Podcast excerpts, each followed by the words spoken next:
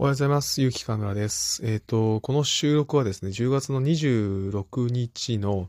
えー夜9時前に、えーと撮っています。ちょっと明日から、えー勤め先のボイシーフェスという、えイベントで、おそらく朝から夜遅くまでになってしまうので、え多分収録どころじゃないなと思って、え先に金曜日分かな、えを収録することにしました。えっ、と、今日ですね、夕方にあの、シンクロニシティっていうフェスのオーガナイザーの麻生さん、え、これ結構前からボイシーでも仲良くさせてもらってるんですけども、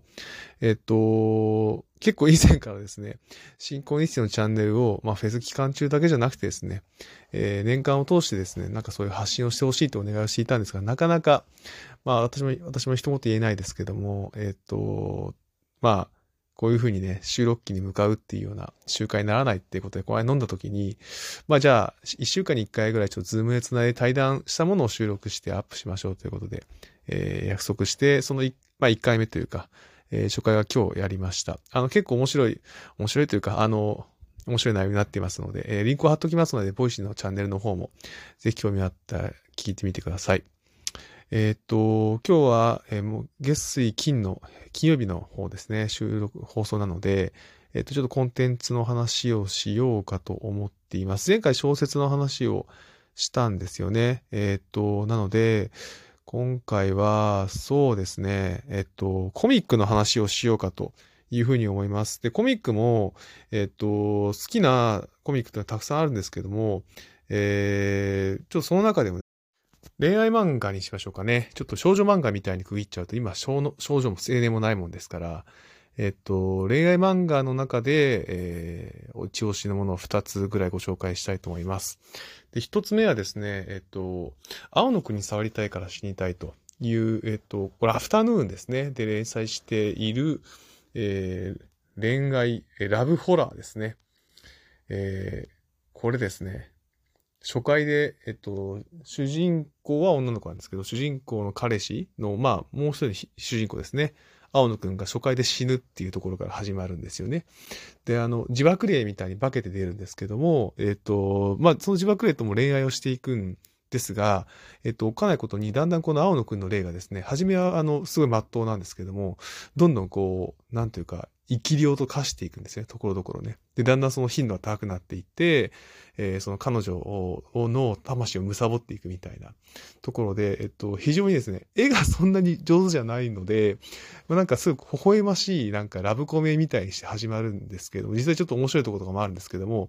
それがですね、あの、ところどころ逆に怖くなってくるみたいなところは非常にですね、あの見どころとしてあって、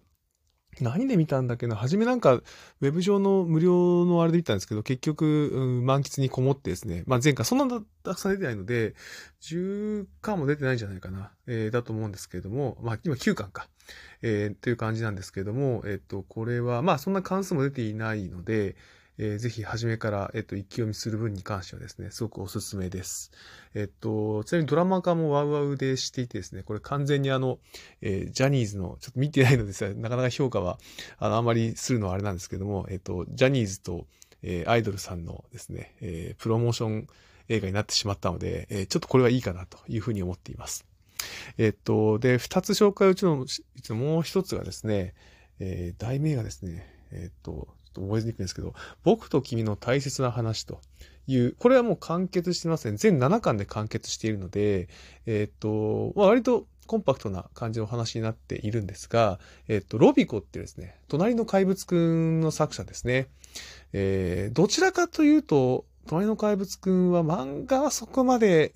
ちょっと読まなかったな。アニメでが見やすかったので、えっと、雰囲気もありましたし、えー、戸松遥さんだっけ？ね、声優が。が良かったので、結構私はそれ毎回見てたんですけども、えっと、全然ニュアンスが違う感じをですね、えー作品になっています。脚本がすごい、脚本って言わないか漫画は。あの、えっと、すごくよく、よく書けているっていうのは偉そうなんですけど、